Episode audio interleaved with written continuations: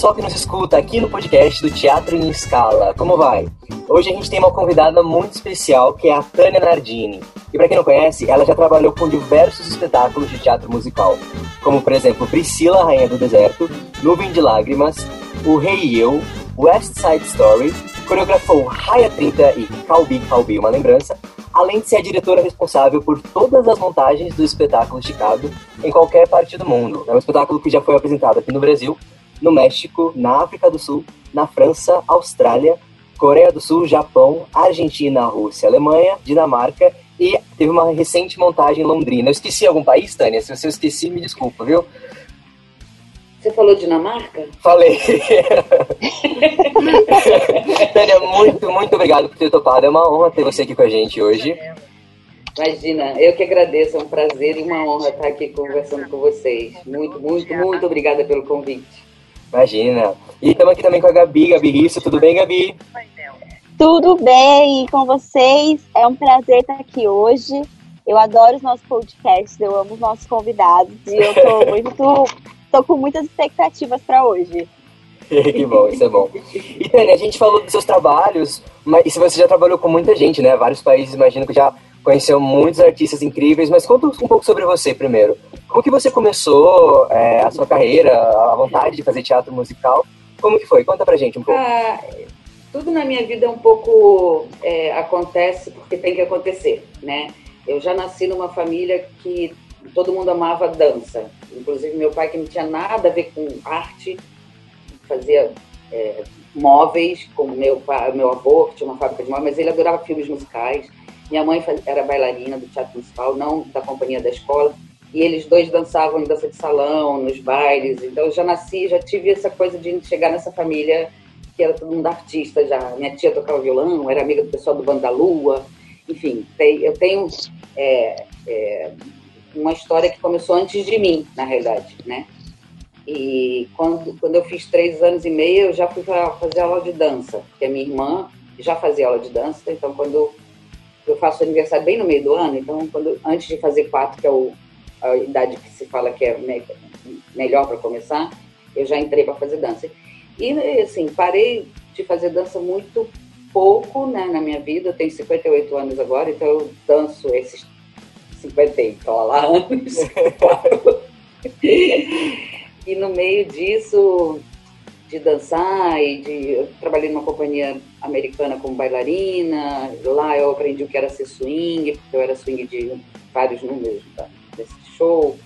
É, fui ensaiadora dessa companhia com 17 anos também, no Japão, enfim. É, tem uma coisa que me persegue, assim, né? De, de, e eu adoro, sempre gostei da parte técnica de um espetáculo. Sempre prestei atenção, sempre quis estar nos ensaios técnicos, mesmo de espetáculos que eu era atriz ou bailarina. Eu sempre gostava de saber quando era o ensaio técnico, eu sempre tive uma relação muito boa com, com a equipe técnica. E acho que também me levou um pouco para esse lado da direção, né? Coreografia, direção. Eu, meu irmão e minha irmã tivemos uma companhia de jazz, o Bandança, no Rio de Janeiro, durante 10 anos, que a gente fazia tudo nos anos 80, a gente dirigia, coreografava, divulgava, produzia, vendia ingresso, fazia filipeto. fazia tudo, fazia tudo. Tudo, era tudo. E aí quando estreava a gente estava exausto, mas, mas tudo bem. É, essa companhia deu bastante fruto para a gente, porque a gente conheceu muita gente, a gente fez muita coisa de televisão e de cinema com a companhia. Legal. Tem muitos bailarinos que são coreógrafos hoje com carreiras importantes que passaram pela gente, pela nossa companhia, é, não querendo dizer que a gente é, Mas, assim, é legal você ver pessoas que com 17, 18 anos fizeram aula com você e fizeram parte da sua companhia e hoje coreografa, trabalha com a Débora Coker ou é, Soraya Bastos, que é uma super coreógrafa, enfim. Então, tem uma galera aí que meio que passou pela gente e continuou uma carreira bacana. E aí teve um momento que eu, ach, que eu resolvi que eu ia fazer teatro também, porque a gente fazia os, os espetáculos do Bandança, eram bem teatro musical, porque a gente tinha texto, a gente contava história, não era só uma companhia de dança que só dançava, a gente fazia, contava historinha. E eu fui fazer o aniversário de na Unirio, de teatro, mas aí eu tranquei porque eu viajei, fui começou minha vida nômade, já louca. É, e quando, quando eu voltei, eu, eu não sei muito bem como aconteceu, eu comecei a ser assistente de direção, fazendo trabalho de corpo de. Sei como começou. É, eu fui chamada para fazer parte de um. É, agora me lembrei. De um grupo de teatro dentro da Escola de Teatro Martins Pena, chamado Teatro em Movimento. E nesse grupo de teatro eu era atriz, e aí, por conta de, do meu trabalho corporal, porque eu era, sempre fui bailarina, coreógrafa, já coreografava, eu comecei a fazer a preparação corporal, eu trabalhava, trabalho, fiz o trabalho de corpo dessa companhia, do Fernando Globo, que virou, que hoje é a companhia Ensaio Aberto, uma companhia bem, bastante prestígio, bem interessante. E trabalhei muito com eles e, assim, deixei um pouco de lado a dança, dança, e virei uma atriz e preparadora corporal durante muitos anos. Nessa companhia tinha um ator que virou produtor, que produziu um show que o Nanini dirigiu, e esse meu amigo da companhia me indicou para coreografar esse show. Legal. Eu quase, quase caí dura, porque imagina, o Marco Nanini sempre foi para mim e ainda é o melhor ator do universo. Não é do Brasil, é do mundo todo, assim. É, é uma coisa de louco. E aí eu fui fazer a coreografia desse show que ele dirigiu, que chamava de Rosto Colado, com a Cláudia Neto e o Cláudio Botelho. Eram os, dois atores cantores e Nanini dirigindo, e eu fui fazer a coreografia. E a parceria, eu e ele, foi muito bacana. Depois desse trabalho que eu fiz com o Nanini como coreógrafo, ele me chamou para fazer assistência de direção dele em espetáculos que ele dirigiu. E assim eu conheci o João Falcão o Biel Arraes, de quem do João eu fui assistente e diretor assistente vários espetáculos da máquina, Cambaio, Virginia Woolf, Uma Noite na Lua, Dona da História. É, Flávio Marinho também começou me chamando para coreografar um dos musicais dele, que ele escrevia e dirigia. E depois dessa coisa de coreografar, eu virei assistente de direção dele também. Jorge Fernando. Então, assim, eu passei por várias ah, fases ou etapas da coisa direção, né? E paralelo a isso, dirigindo o nosso grupo, Bandança, dirigia a Cola do Sapateado, que é um espetáculo de, de sapateado que era para ser uma coisa de três meses e ficou dez anos. Depois, ano, há cinco anos atrás, a gente fez de novo, comemorando 30 anos da estreia, com a Maria Clara Gueiros, que foi o primeiro trabalho dela há, há 30 anos atrás. Que legal. É, então, assim, é uma história que meio que. E aí, fui cair no musical porque é quase que natural, né? Quando os musicais grandes vieram para o Brasil, para São Paulo, me chamaram para. É, eu fiz o Rent primeiro, em 1999. Foi antes do Cambalho, até antes da máquina, logo depois da máquina. E depois eu fui chamada para ser diretora é, residente do, da Bela Fera, do Chicago, do Fantasma. E caí nesse lugar aí. Aí, quando eu fiz o Chicago, três anos depois que eu tinha feito o Chicago, já estava fazendo My Fair Lady, que aí já era diretor associado do Jorge Tapa, que porque trabalhou comigo quando ele era diretor da, do departamento de teatro da CIA, onde foram os grandes musicais, que hoje é a Time for Fun. Por conta disso, ele me chamou para ser diretora associada dele no My Fair Lady, no West Side Story, no Evita no Rio estava fazendo My Fair Lady com ele, tinha estreado já. Os diretores originais do Chicago me chamaram para fazer o Chicago na Coreia, em 2007. E lá fui eu, chorando de medo no aeroporto, que nem. Nossa, chorava muito. Eu, no início achei maravilhoso. É maravilhoso, né? É super Sim. maravilhoso. É, Sim. Tipo, presentão, assim, né? O Chicago, que é um espetáculo que, para quem tem um histórico de dança, é o espetáculo que todo mundo quer fazer. É, e assistir também. E assistir também. e assistir também. é, é, e de repente ser chamada para ir para um outro país e fazer e dirigir o espetáculo lá, fazer o espetáculo acontecer, né? E o diretor, o Scott, que era o diretor associado da época, só ia chegar para o ensaio técnico. No início eu falei, vamos embora, bem, lá fui eu, entrei no aeroporto com a minha passagem, meu, meu passaporte para ir para a Coreia, sei lá quantos milhões de horas, entrei no aeroporto, eu só chorava de medo. Porque acho que caiu a ficha, sabe? Caiu a ficha de que eu estava indo para outro lado do mundo, dirigir um espetáculo que não era meu, que era um espetáculo absolutamente americano, super, é um dos espetáculos mais americanos da América. E tava eu, a brasileira, maluca, indo para a Coreia. Caiu a ficha naquele momento, na sala de espera do aeroporto. Chorei, chorei, chorei, chorei, fui. E desde então, é, há 13 anos que eu vou para todos os lugares do mundo montar o Chicago. E é uma experiência incrível, é assim. Legal. Qual, qual que é, você diria que é o maior desafio, assim, de dirigir o mesmo texto em culturas diferentes, né? Que eu imagino que a relação entre os atores deve ser diferente, relação direção-ator, é, e aí fazer, ainda mais que você já montou aqui no Brasil, né? A gente, a gente que, que é brasileiro, a gente tem as coisas do latino, né? Que é, que é, teatro, que é, que é o sangue, né? A gente é mais caloroso. Imagino que montar em outras culturas diferentes deve ser muito diferente na barreira cultural, né? Também. É, Fora a língua, é. né? Fora a língua. Fora a língua.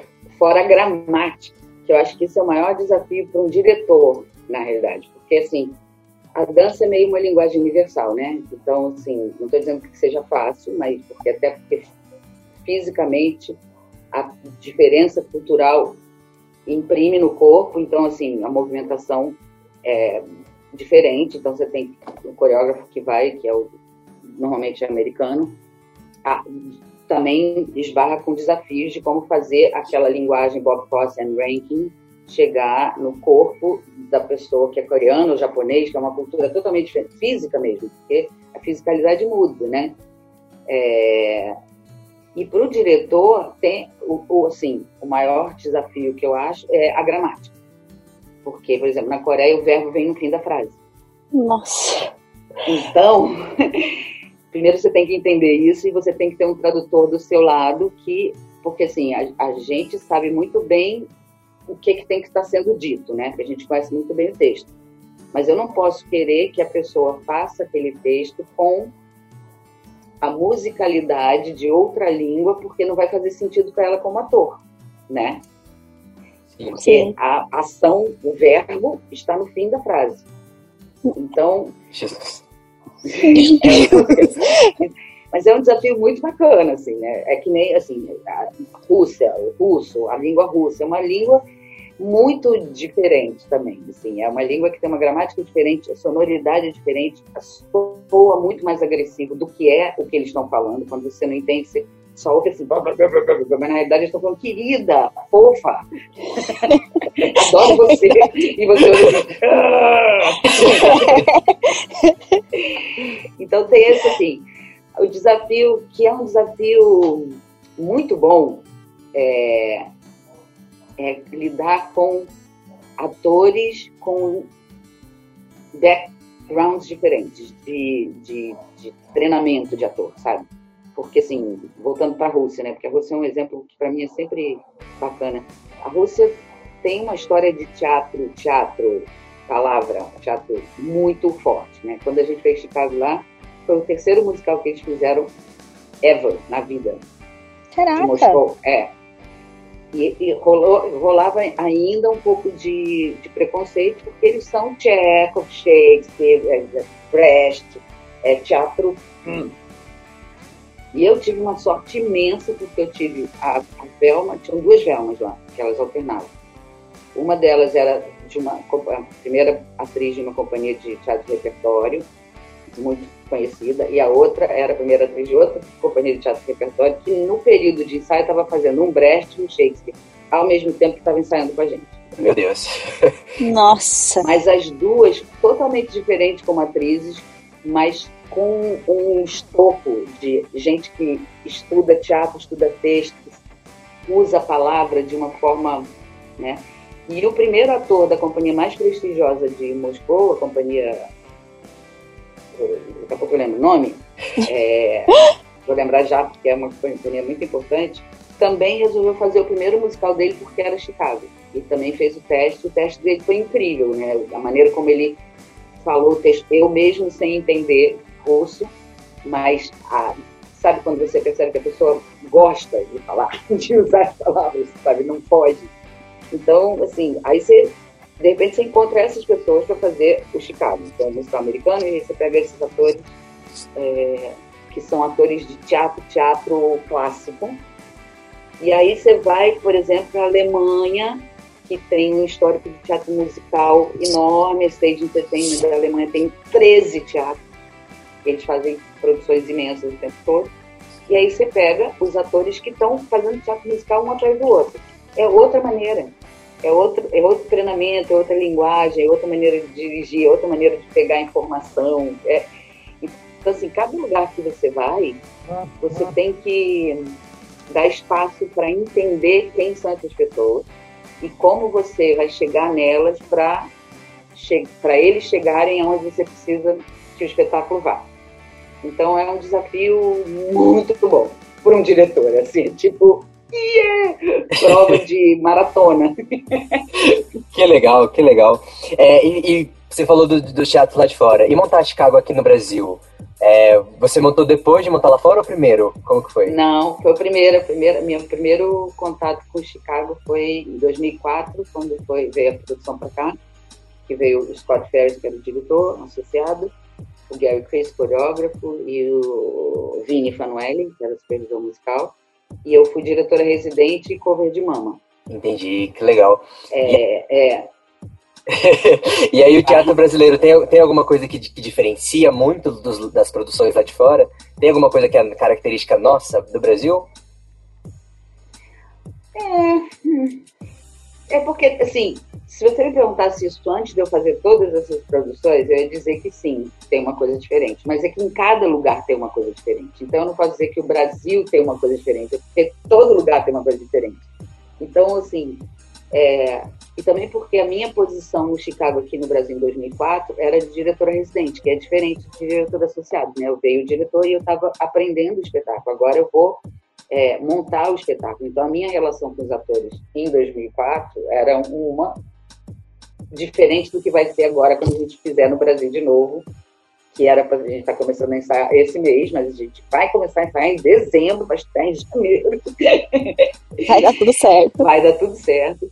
E aí eu, talvez eu tenha até uma resposta mais clara para você, assim, como é que é agora nesse lugar onde eu estou, depois de ter feito durante 13 anos, inclusive com elenco inglês e elenco americano, que eu fiz UK Tour, West End, e, e agora a última produção que eu fiz foi US Tour. Eu tava, a gente ensaiou em janeiro desse ano, 2020, ainda consegui viajar esse ano. Olha. eu estava em Nova York ensaiando com eles, a gente estreou e eles fizeram três semanas de turnê e aí tiveram que parar. Mas essa, então assim foi o meu primeiro e é muito interessante porque 13 anos depois de eu começar a fazer as montagens internacionais foi a primeira vez que eu fiz com um elenco americano, que é completamente diferente porque a história deles né, é americana. Então a maneira como eles é, assimilam o que tem por trás da história, o que é importante contar da história, é muito mais óbvio para eles, atores americanos, porque é uma história que vai direto no quem eles são. Eles, a compreensão deles é direta. Você pegar uma pessoa da Coreia do Japão, várias questões que tem se tocam no espetáculo, porque é muito americano, para eles não faz sentido. Você tem que é, ter um momento de conversa para entender a diferença de cultura, para eles poderem, como atores, interpretarem um personagem americano, porque senão a história não se conta. Sim. E com os americanos tá, tá lá, já tá ali, né? Eles são já, já, é, é, já é no sangue, né? É. Entendi, legal. E agora, durante a, a, quarentena, né, a pandemia, vocês fizeram um projeto que é o Outside Inside Out, que você reuniu vários artistas, né, atores que faziam o mesmo personagem, de, de diversos países, de, de, de culturas diferentes, para interagirem, para falar. Conta pra gente como que foi essa experiência, assim. É, além de, imagino que tenha tido uma troca muito grande entre os artistas, né? Mas aí teve uma, para você que estava de fora, teve uma ampliação do entendimento do que a peça passava, é, uma, ou talvez uma atualização, pensando que a gente está agora nesse, é, todo mundo está enclausurado de alguma certa forma, né? Todo mundo está preso, assim, dá, dá para fazer um paralelo com o que a peça diz. Como que foi? Ó, é, é na verdade, essa ideia do Outside Inside Out foi é, resultado do fato de eu não conseguir mais sair do Brasil, né? Sair viajar e fazer. Eu, eu era para ter ido para o México para ensaiar uma nova Roxy lá, bem quando parou. É, e depois tinha Coreia, tinha um monte de coisa para fazer. Enfim, e há uns anos eu venho pensando que seria muito legal, porque eu, eu, eu me sinto muito privilegiada. de viajar para o mundo todo, conhecer atores com esses, com esses, esses históricos tão diferentes e ter contato com eles e, e construir histórias com eles. E, e há um tempo atrás eu vim pensando, puxa, seria muito legal fazer um, um encontro, não, não imaginava virtual, né? Um encontro de pegar todos os Billy juntos, eles todos cantarem a música, ou, enfim, enfim, apresentar um ao outro para eles conhecerem, porque nossa, eles fazem o mesmo papel na mesma peça. E aí, quando rolou a história de não pode mais viajar, eu falei, bom, vou tentar ver se eu consigo fazer isso virtualmente, né? Aí mandei um e-mail para as Roxy, para os Billys, para as Velmas, achando que, assim, uns dois ou três dos, dos, das últimas produções que eu fiz, estão mais próximos, né? México, Austrália, França, que foi em 2018, talvez eles e aí todo mundo topou. Os que não toparam foi porque não, não conseguiram, porque todo mundo me respondeu. Todo mundo. Até gente que fez Chicago na Coreia em 2007, que foi o meu primeiro, ou estava ou me respondeu. O pessoal da Rússia que fez em 2013, que já, já tem tempo isso, estava lá. Então, assim, foi, virou uma coisa muito maior do que eu imaginava. Acabou que era para. Na minha, na minha cabeça eu ia conseguir fazer os três principais. Eu fiz com todos os principais, fiz com o Roxas, com Billies, com Velmas, com Amos, com Mamas, com todos os dance captains, com todos os diretores residentes, é, com todos os diretores musicais. E consegui também fazer, que vai ser o último da série, que, com todos os criativos que viajam comigo ou que são os originais. Então, Anne Rankin, Rob Fisher, Rob Bowman, todos os supervisores musicais, supervisores de dança e eu, pessoas que, com quem eu trabalho na criação do espetáculo. Então foi, é, foi muito surpreendente. E uma delícia, né? Juntar todo mundo assim. Muito, muito, muito, muito delicioso assim. Porque, com exceção dos criativos, né? É, é que todo mundo se conhece, esse pessoal que né, a gente meio que se divide para fazer as produções todas mas eles não, não se conhecem. Então é, é muito lindo, assim, quando eles entram, entravam na sala no Zoom, e aí um olhava para o outro e via, nossa, essa pessoa fez o mesmo personagem que eu, sabe? Sim. E é a primeira vez que eles se veem, e, e aí a troca de experiência, o, foi para mim foi muito importante ver o quanto é, eles foram tocados pelo processo de trabalho. Todos, assim, todos tinham alguma coisa para falar muito positiva do processo, é, do período de ensaio, da construção da companhia, de o Chicago precisa muito que as pessoas virem uma, uma companhia, porque todo mundo é importante, né? Tudo bem que tem os seis que são protagonistas, mas tem 13 ensemble que, que a gente sempre fala, é um, é um espetáculo de ensemble significando que os protagonistas fazem parte da dança, porque todo mundo tem cena, todo mundo é importante, todo mundo suporta todo mundo, está lá no, no apoio, é, e é importante que seja assim. E foi muito legal para mim ver que isso gerou muitas coisas boas. Por exemplo, o cara da Rússia falou que, mesmo tendo passado já sete anos, que eu, a gente conseguiu construir lá uma, um, uma, um coletivo que até hoje eles são amigos mesmo não cada um fazendo a sua história, suas outras coisas. Imagina, sete anos depois, todo mundo foi fazer outras coisas, mas eles continuam se comunicando. É, isso eu ouvi de muitas pessoas, assim, o quanto impactou a vida deles fazer esse espetáculo dessa maneira. Então, isso foi muito legal. E para mim, eu, como diretora, eu ouvi coisas que eu não lembrava que eu tinha dito para alguns atores em 2007, 2008, e que me, me que eu fiquei pensando, nossa, quando eu fizer de novo, tem que lembrar disso, porque isso era muito bom. porque, né, é, você vai acumulando coisas, ideias, informações e vai, né?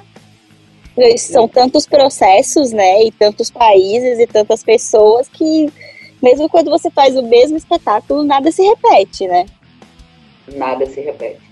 E foi muito bom, assim, porque né, teve essa questão de, de entender essas coisas ou de relembrar coisas que eu não lembrava, de indicação e de, de relação, de ouvir coisas que aconteceram durante a temporada, porque eu não acompanho a temporada, né?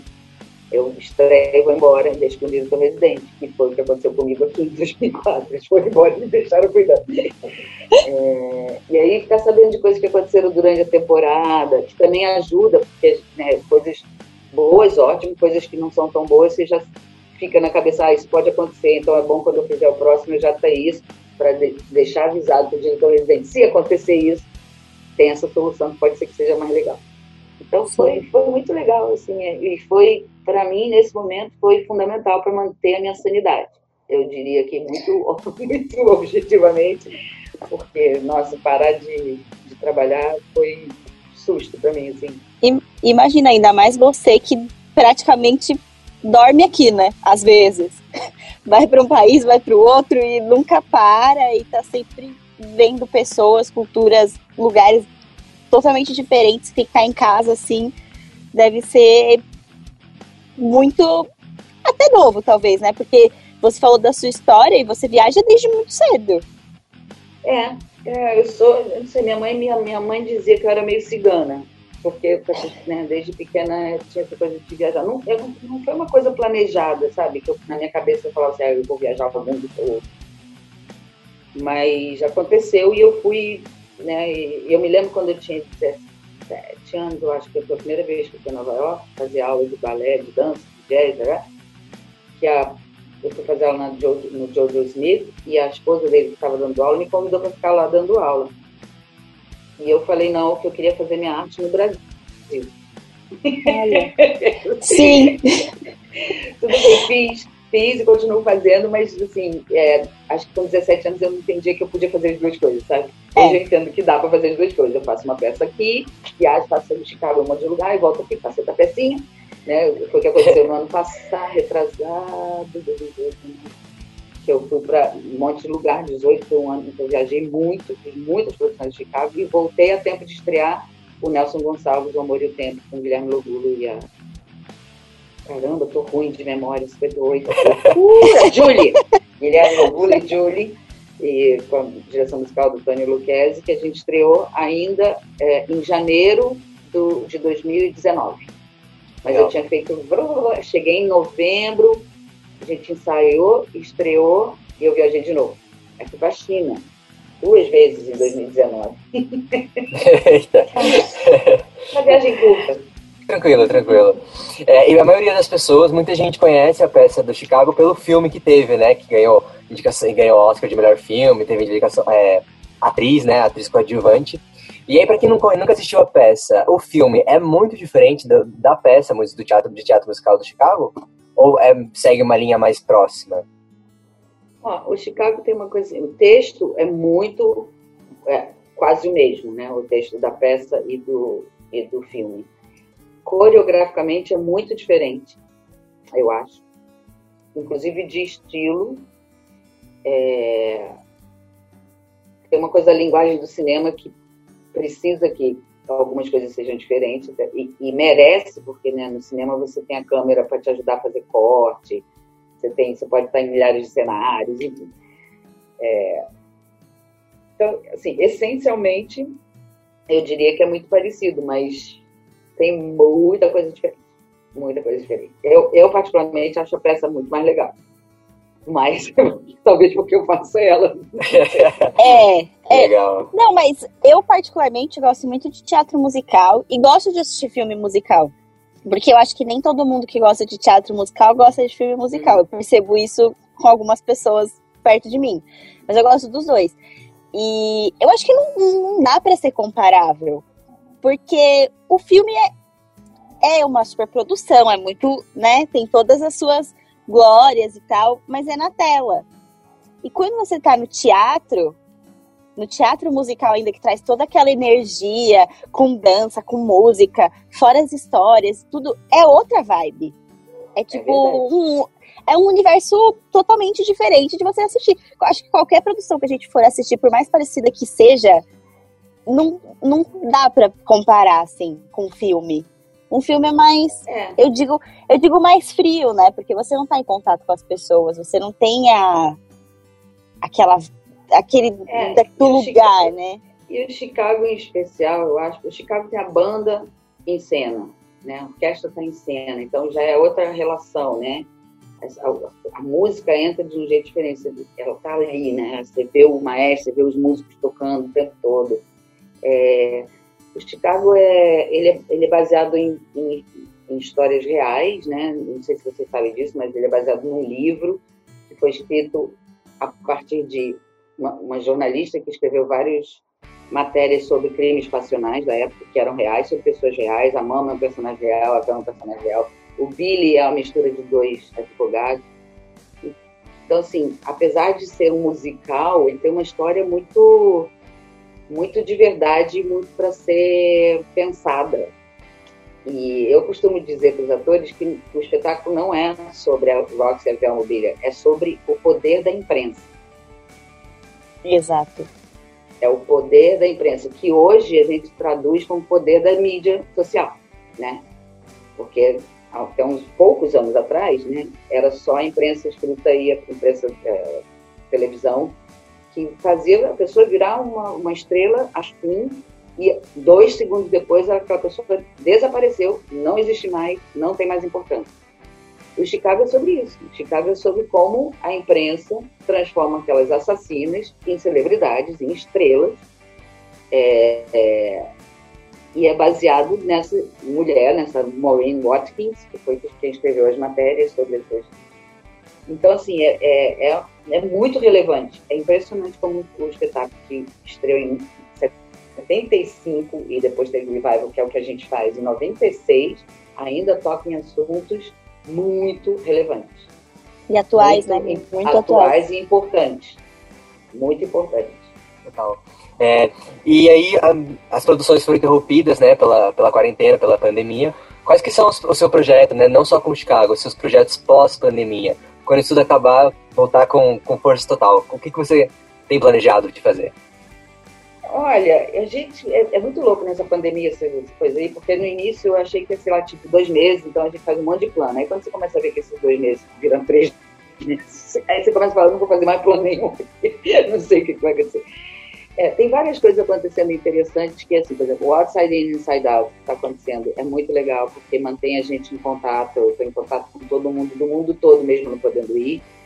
É, eu, minha irmã e meu irmão estamos montando o canal do Bandança, que era uma coisa que a gente tem, sempre teve muita vontade de fazer um canal do YouTube, porque é um, um grupo que foi bem importante para dança no Brasil, especialmente no Rio de Janeiro, mas no Brasil, porque foi o início da dança jazz, e a gente tem uma história de 10 anos de companhia, e que a gente não tem isso em lugar nenhum. As pessoas perguntam para a gente, assim, os vídeos, a gente tem os vídeos meio ah, que estão sendo passados de uma forma digital, da melhor maneira possível, que é tudo antigo, não sei o quê. Então, isso é uma coisa que está rolando que, que, é, que é resultado do fato da gente estar tá, tá tendo tempo para pensar sobre isso. Então, fizemos entrevistas, fizemos um encontro com todos os bandanças, todas as pessoas, para botar no canal, enfim. É, tem o Chicago para estrear, né, para começar a ensaiar no final do ano e estrear. Tem Coreia no ano que vem já, é, e, com certeza, e tem um monólogo da minha irmã que a gente estava começando a ensaiar, que eu vou dirigir ela, é, que certamente quando acabar esse negócio, quando a gente puder se encontrar, a gente vai continuar o processo. Eu não sei quando que a gente vai conseguir estreá-lo, mas é A Mulher que Sonha, com a Nadia Nardini, que é minha irmã. Então, projetos que temos para o momento são esses. Sei lá o que vai acontecer. vai dar certo, vai dar certo. Legal. Tânia, então a gente vai. Vamos, infelizmente, vamos chegando ao final do nosso episódio. Queria agradecer você mais uma vez, Tânia, por ter topado ter esse papo super divertido com a gente. Obrigado mesmo. Eu que agradeço muito, muitíssimo. Obrigado também, Gabi, por estar aqui com a gente. Muito obrigada, João. Muito obrigado, Tânia. Eu tô ansiosa para isso tudo acabar logo e a gente poder assistir Chicago e todos os seus projetos futuros. Aí a gente está de portas abertas para você e vamos acompanhar tudo de pertinho.